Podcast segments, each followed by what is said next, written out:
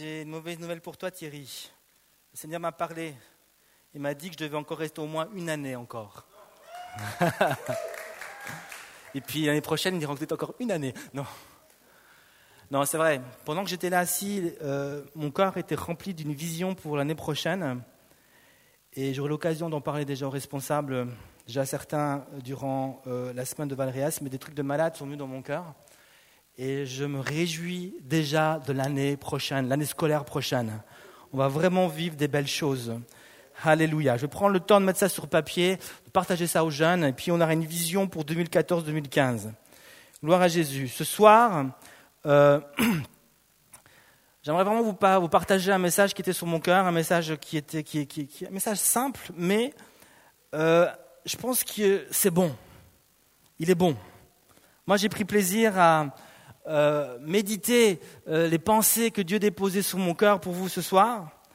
Alors, euh, j'aurai plus l'occasion de vous voir pendant pendant quatre vendredis qui suivent parce que après j'aurai le temps. Après Valréas, je vais prendre quelques vacances. J'espère que ça vous dérange pas. Et je reviendrai de toute façon rempli, j'espère, de la vision du Seigneur et rempli de ses pensées. Mais je m'attends aussi euh, demain et toute la semaine qu'on va vivre avec les jeunes, je m'attends aussi qu'on puisse vraiment vivre des belles choses. Et je voudrais répéter, prier pour nous, pour que vraiment on puisse avoir un impact dans cette ville de Valréas. J'ai entendu dire que le pasteur parle déjà d'une troisième édition, mais je ne sais pas, parce que j'ai d'autres choses dans mon cœur pour l'année prochaine. Alors, ce soir, en cette période d'été, de vacances, est-ce que vous êtes en vacances ce soir? Pas tous Dans cette période de vacances, pour la plupart ici, j'aimerais vous encourager à rester au bon endroit. Pendant cette période d'été de vacances, plusieurs ici auront l'occasion peut-être de voyager, de partir en vacances. Peut-être que vous allez rester sur euh, le territoire suisse.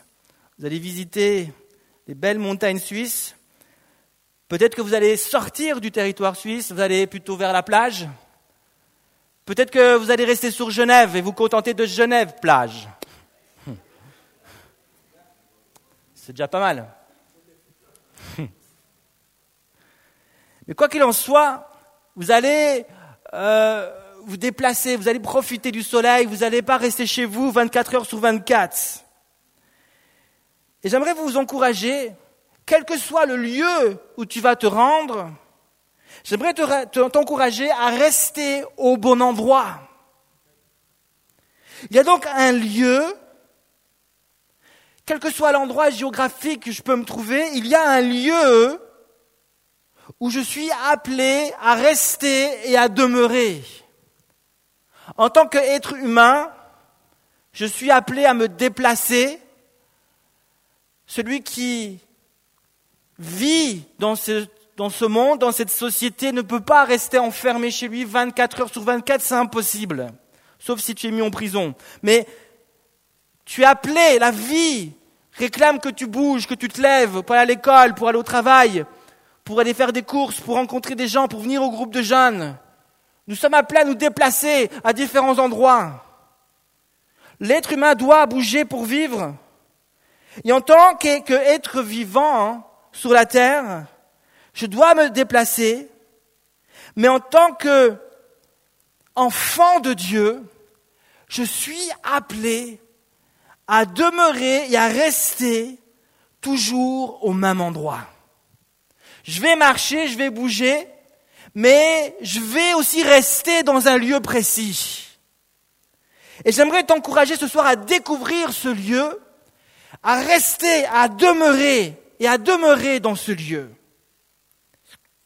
La Bible nous parle d'un jeune homme que nous connaissons pour la plupart ici tous, qui a grandi et qui est devenu un grand roi.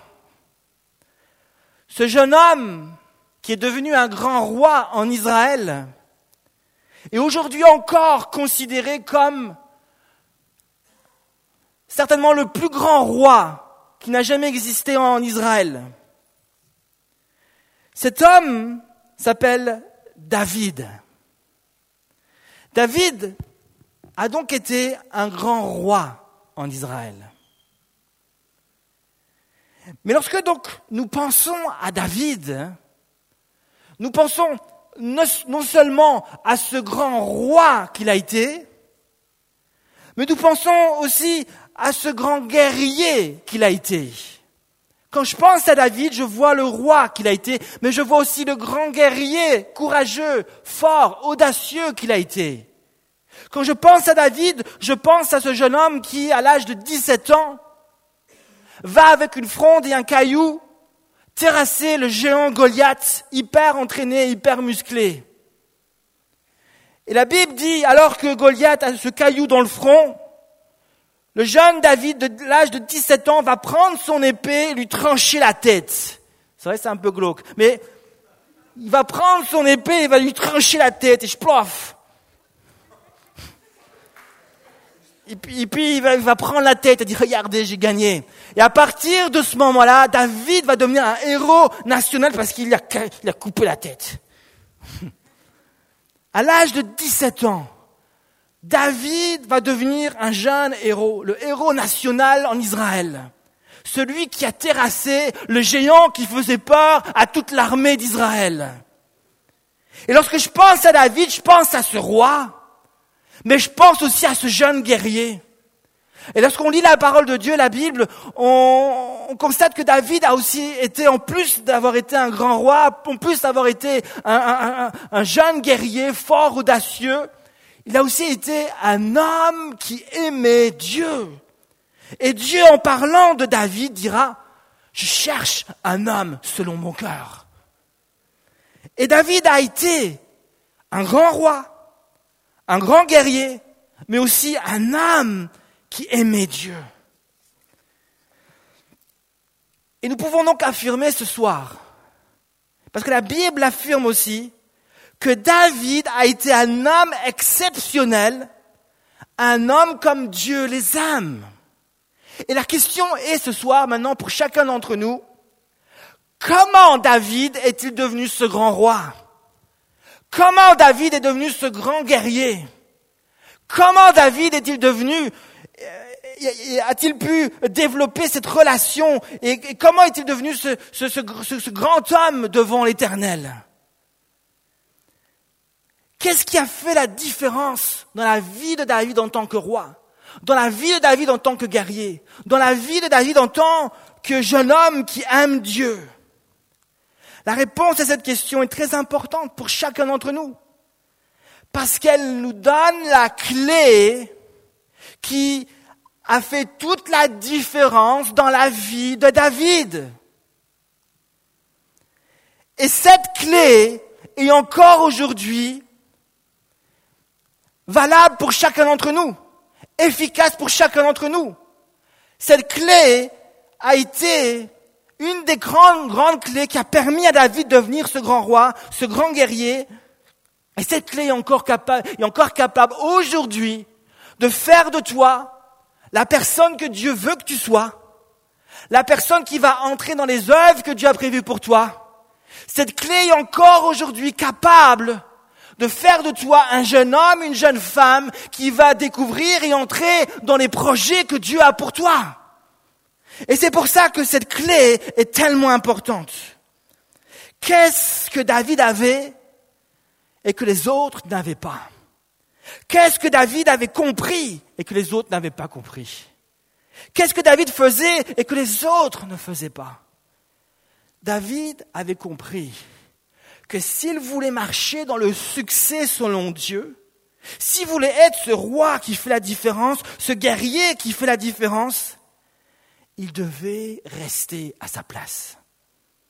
David avait compris qu'il y avait un lieu où il était appelé à rester, qu'importe l'endroit, l'endroit où il était appelé à aller, que ce soit sur le champ de bataille ou alors au milieu des brebis, il avait un lieu où David était appelé à rester.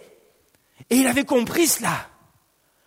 que je sois sur le champ de bataille, que je sois avec les brebis, que je sois au milieu des frères et mes sœurs, il y a un lieu que je veux pas quitter. Parce que je sais que tant que je suis dans ce lieu, c'est là que je vais faire la différence sur le champ de bataille. C'est là que je vais faire la différence au milieu de ma famille. Tant que je suis et que je reste dans ce lieu. Il avait saisi qu'il y avait un lieu qu'il ne fallait pas qu'il quitte. Quel que soit l'endroit où le Saint-Esprit allait le conduire, il y a un lieu, il, allait devoir rester, demeurer dans ce lieu fermement. Quel est ce lieu? Ce lieu, c'est facile à formuler avec les lèvres, mais c'est parfois plus difficile de le vivre et d'y rester quotidiennement avec persévérance. Ce lieu est la présence de Dieu. C'est la présence de Dieu.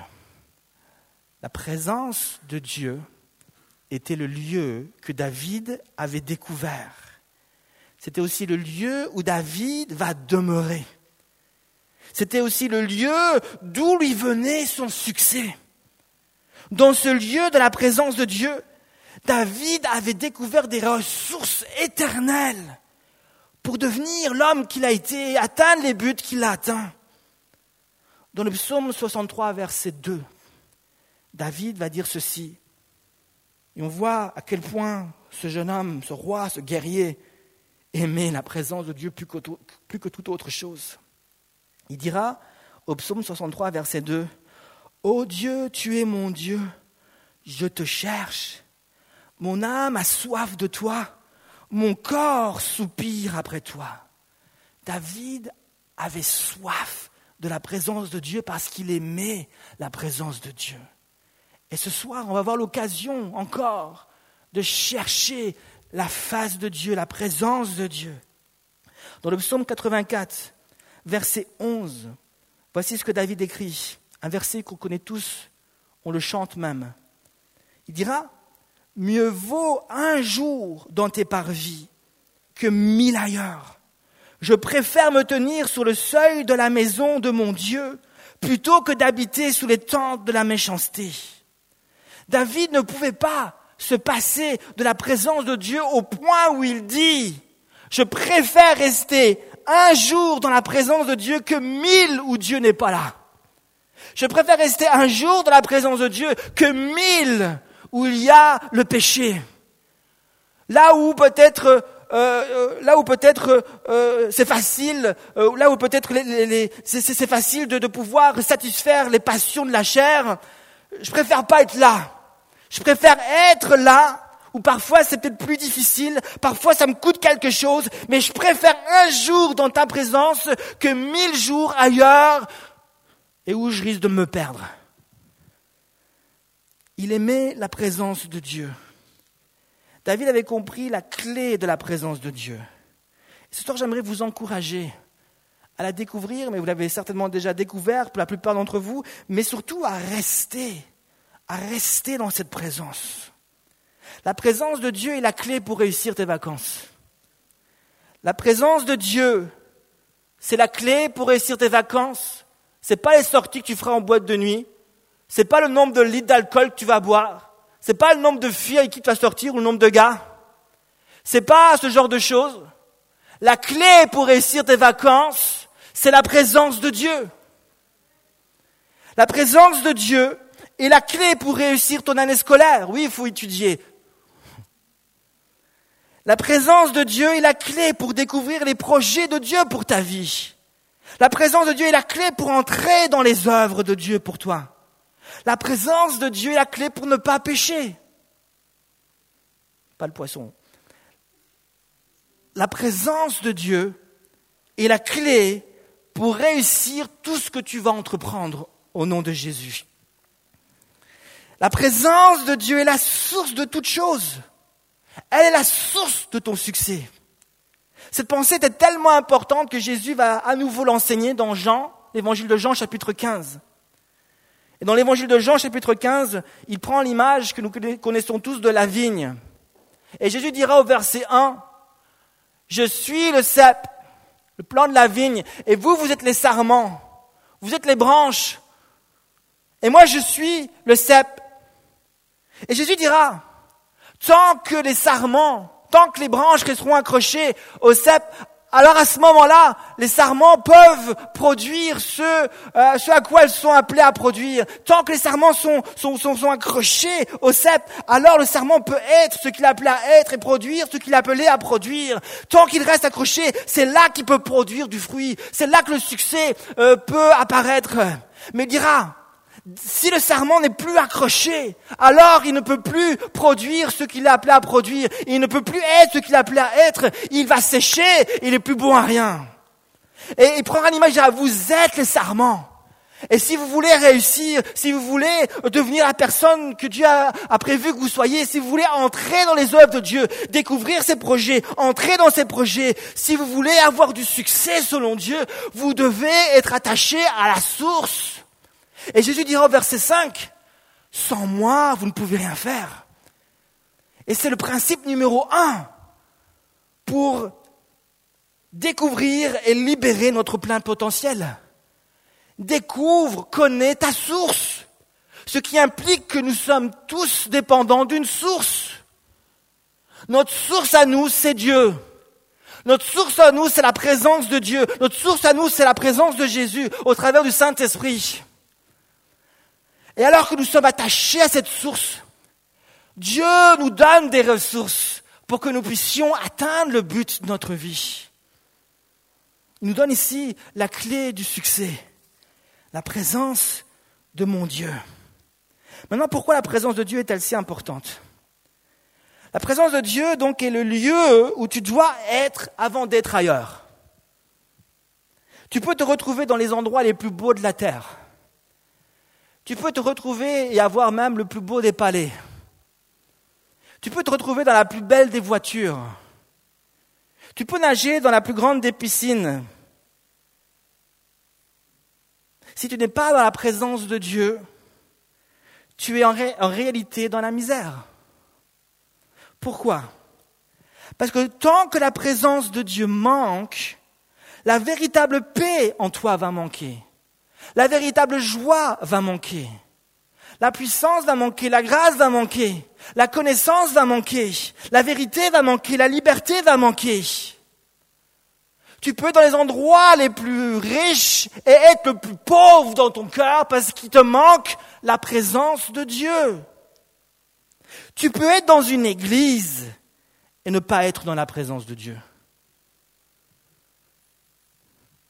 Je peux être à l'église et être dans la misère spirituelle.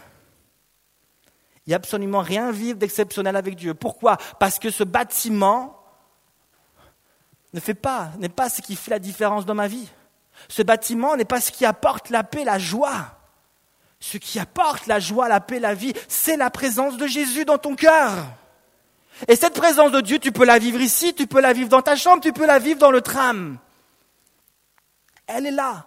Et nous devons la chérir et la laisser se manifester, s'exprimer en nous.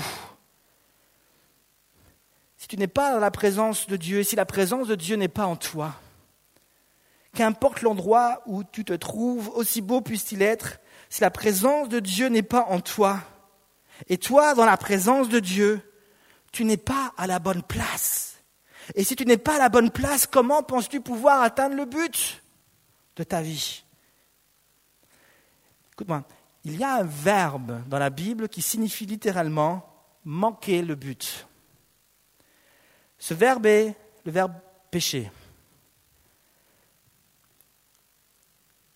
Lorsque je commets un péché, je manque le but que Dieu a fixé pour moi.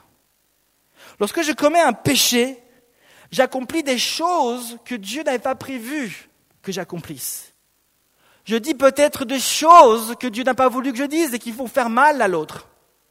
Je vais peut-être adopter une attitude et devenir une personne que Dieu n'a pas voulu que je sois. Quand je commets un péché, je manque le but. Et je manque le but parce que je ne suis plus à ma place dans la présence de Dieu. Quelqu'un donc qui manque le but est quelqu'un qui n'est plus à sa place qui n'est plus en train de chérir la présence de Dieu, qui n'est plus en train de nourrir la présence de Dieu, qui n'est plus en train de manifester la présence de Dieu. Quand tu négliges donc tes temps de prière, tes temps de méditation, ton cœur petit à petit s'éloigne de la présence de Dieu. Et tu finis par manquer le but.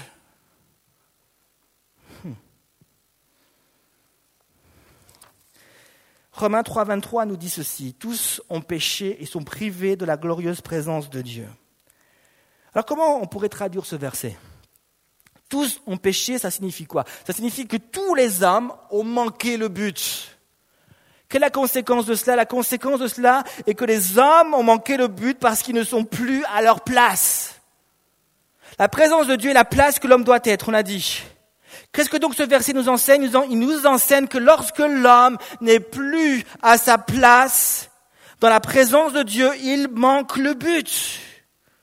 Mais lorsqu'il est à sa place, lorsqu'il est dans la présence de Dieu, il reçoit des ressources, il reçoit toute la grâce dont il a besoin, il reçoit des révélations, il reçoit une puissance, il reçoit une connaissance, il reçoit tout ce qu'il a besoin pour accomplir le but. Donc lorsque tu es dans la présence de Dieu, tu es au bon endroit pour réussir à l'école, pour découvrir qui est ton futur mari.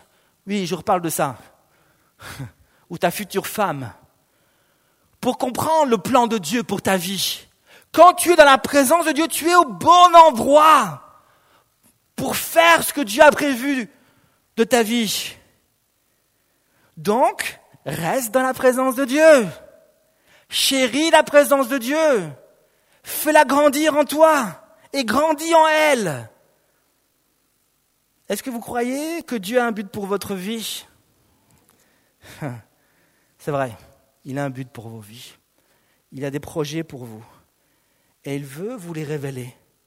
Et c'est pour ça maintenant que Jésus a dit, on comprend mieux ce verset, dans Jean 16, verset 7, il dira, il est dans votre avantage que je parte, dira Jésus, car si je ne pars pas, je ne pourrai pas vous envoyer le Saint-Esprit.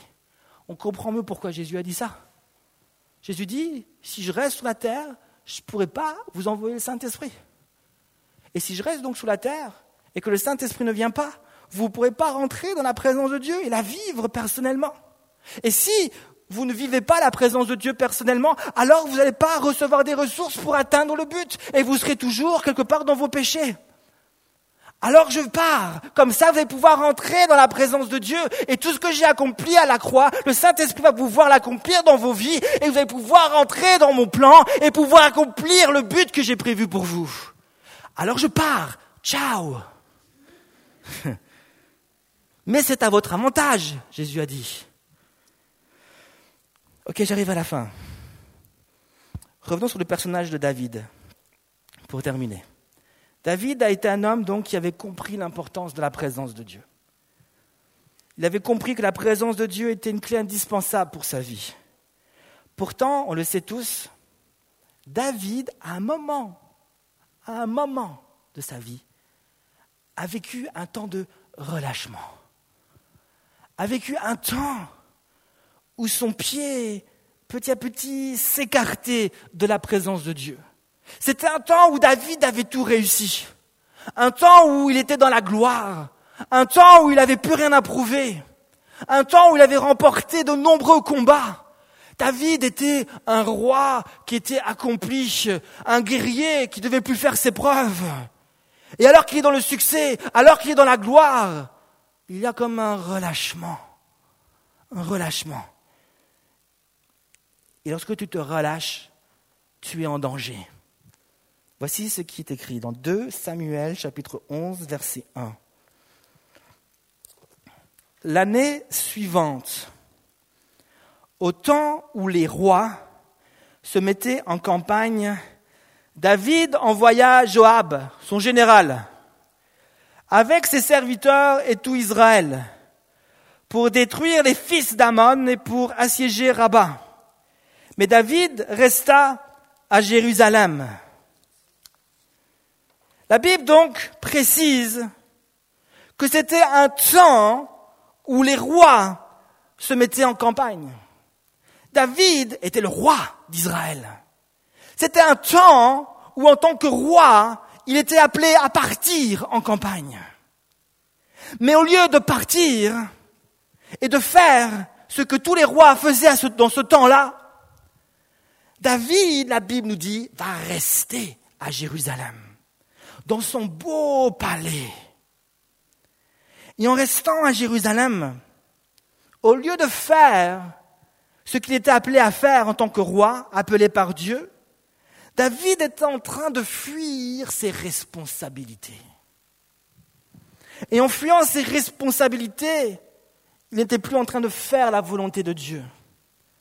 Et parce qu'il n'était plus en train de faire la volonté de Dieu, il y avait déjà un pied de David qui n'était plus dans la présence de Dieu.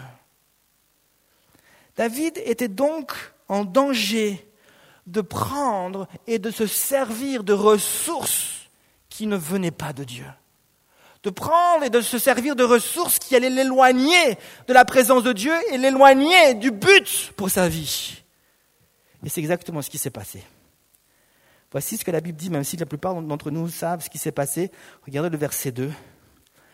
Un soir, un soir, David n'a rien à faire, il n'a rien à la télé, il n'avait pas de télé. Hein. David se lève de sa couche, se leva de sa couche. Il se dit, mais qu'est-ce que je peux bien faire? Et il se promène sur le toit de sa maison, la maison royale, une grande maison, un grand balcon. Il se promène. Et là, qu'est-ce qui se passe? Il a aperçu de là une femme qui se baignait. Petite, moins 18 ans. Et qui était très belle de figure. Ah. Elle se baignait, je ne pense pas en maillot de bain. Et la voix. Ah. Elle était belle. Et là, soudainement, il a ses hormones qui commencent à bouger. Et David fit demander, mais qui est cette femme? Non, c'est pas toi. C'est Bathsheba, fille d'Eliam, femme d'Uri, le Hétien. Et David, lui, tranquille, le roi, ok, va la chercher pour moi, s'il te plaît. Il envoya des gens pour la chercher. Elle vint vers lui, c'est le roi. Il dit, ok, ah, viens, viens dans mon lit, couche avec moi. C'est ce qui est écrit dans la Bible. Hein. Elle vint vers lui et il coucha avec elle. Et puis, une fois que c'est fini, ok, c'était très bien, ça va.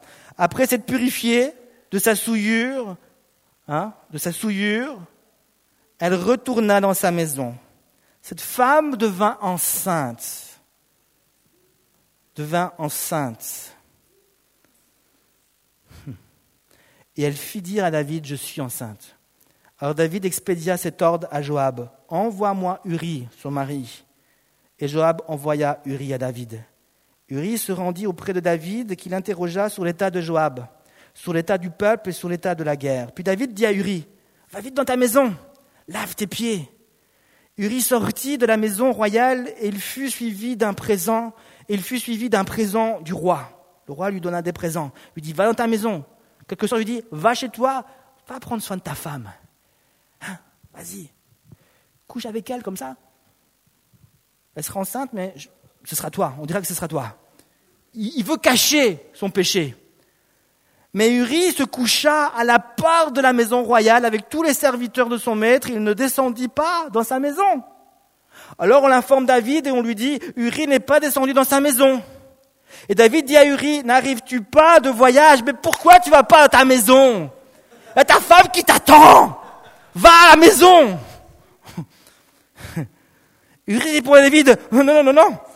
L'arche et Israël et Judas habitent sous des, tentes. Mon seigneur Joab et les serviteurs de mon seigneur campent en rase campagne. Et moi, j'entrais dans ma maison pour manger et boire et pour coucher avec ma femme. Ouais, bon. Non! Aussi vrai que tu es vivant et que ton âme est vivante, je ne ferai pas cela. Ah, David, David est un peu embêté. Il dit à Uri, reste ici encore aujourd'hui et demain et je te renverrai. Et Uri resta à Jérusalem ce jour-là et le lendemain. David l'invita à manger. Il cherche des combines. Ok, il l'invite à manger et à boire. En sa présence, il va l'enivrer.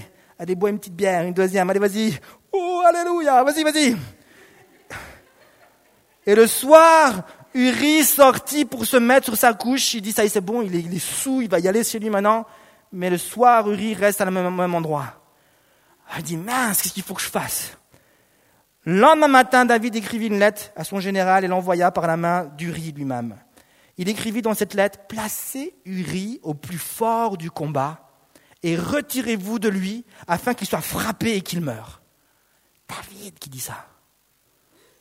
Le grand roi, le grand guerrier, il a un pied qui commence à partir de la présence de Dieu. Il fait une petite erreur. Il n'est plus à sa place et les choses vont s'enchaîner, boule de neige. Il va arriver jusqu'à comploter un meurtre. Et la Bible dit que Uri, je ne vais pas tout vous lire, vous pourrez lire, mais Uri va finir par mourir dans la bataille. Et tout en mourant, il y aura plein d'autres qui vont mourir avec lui. Et les conséquences vont juste être désastreuses. Mais lisez, on va juste lire le dernier verset. Quand, le verset 27. Quand le deuil fut passé, donc la femme d'Uri apprit que son mari était mort et elle pleura son mari. Quand le deuil fut passé, David l'envoya chercher et la recueillit dans sa maison. Ok, maintenant il est mort, ton mari, viens chez moi. elle devint sa femme et lui enfanta un fils. Écoutez ce qui est écrit là. Ce que David avait fait déplut à l'Éternel. Voilà ce qui se passe lorsque tu n'es plus à ta place. Tu finis par faire des choses qui déplaisent à Dieu. Et ça peut faire boule de neige. Et non seulement tu vas en pâtir, tu vas vivre des conséquences dans ta propre vie, mais d'autres vont vivre des conséquences de tes propres erreurs. Alors ce soir, je voudrais t'inviter à rester dans la présence de Dieu, à chercher la présence de Dieu et à y rester. Peut-être qu'un un petit pied a commencé à sortir. Hein? Il y a eu du soleil il y a une semaine, maintenant c'est de nouveau la pluie, donc ok, je reviens dans la présence de Dieu. Non. Peut-être qu'il y a du découragement dans ton cœur. Peut-être que tu as besoin d'être reboosté. Ce soir, j'aimerais t'encourager à faire de la présence de Dieu une priorité. Je voudrais vous inviter à prier ce soir.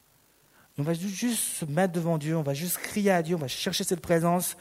Et si certaines personnes ont besoin vraiment de, de faire un retour dans la présence de Dieu, peut-être certaines personnes ont besoin, c'est tout nouveau ce que je suis en train de dire là.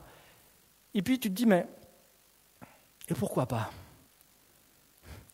Tu sens dans ton cœur que tu as besoin de cette présence. Parce que tu n'as pas la paix, tu n'as pas la joie. Il te manque quelque chose. Et puis alors que je parle, peut-être ça résonne dans ton cœur. Tu dis, ouais, j'ai besoin de cette présence. Je voudrais expérimenter cette présence. Pour moi, ce n'est pas forcément quelque chose de concret, mais je voudrais juste ouvrir mon cœur et puis juste dire, Jésus, si tu existes, viens dans mon cœur, remplis-moi. Si tu existes vraiment, si tout ce que ce gars-là dit, bah oui, je, je veux bien, j'ouvre mon cœur, et je te laisse entrer dans ma vie pour que tu puisses remplir chaque coin et recoin de mon cœur qui est vide. Seigneur Jésus, merci ce soir de toucher. Rester dans la présence de Dieu. Est-ce que Jonas, tu peux peut-être venir Rester dans la présence de Dieu. On veut entrer dans la présence de Dieu. Alors que j'étais en train de prier, j'étais là dans la louange, je sentais aussi que le Seigneur désirait juste venir et toucher certaines personnes et leur communiquer une délivrance, une guérison, un encouragement, ranimer un feu qui est en train peut-être de se perdre. La Bible dit, dans l'évangile de Luc, il nous, est dit alors que Jésus enseignait, la puissance de Dieu se manifestait par des guérisons. Jésus dépendait de la présence du Saint-Esprit. La Bible dit, là où est l'Esprit du Seigneur, là est la liberté. Dans la présence de Dieu, il y a la vraie liberté. Il y a une liberté pour toi, il y a une guérison pour toi, il y a une révélation pour toi. Dans la présence de Dieu, il y a cette paix que tu recherches. Il y a ce feu. que tu recherches. Il y a cette passion à laquelle tu aspires. Il y a cette révélation que tu recherches. Il y a cette force, ce courage dont tu as besoin.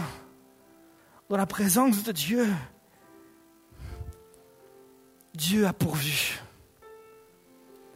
Dieu a pourvu dans sa présence. Et dans sa présence, Dieu donne tout ce qu'il a accompli pour nous à la croix. Ce soir, est-ce que tu es prêt à mettre ta foi en action et à entrer, ou peut-être à juste rester, demeurer dans cette présence et dire à Dieu, Seigneur, je reviens dans ta présence. Je reviens, Seigneur Jésus, au cœur de ta présence. Tu étais peut-être dans sa présence, mais Dieu dit, va plus profond, profondément dans ma présence. Je t'appelle à ne pas rester à la frontière, aux abords de ma présence, mais dans le, au cœur de ma présence, dans les profondeurs de ma présence, pour que ma guérison puisse te toucher en profondeur, pour que ma révélation puisse te toucher en profondeur. Ce soir, est-ce qu'il y a ici un jeune, plusieurs jeunes, qui désirent ouvrir leur cœur et dire Seigneur Jésus, Remplis-moi de ta présence. Alléluia, Seigneur Jésus.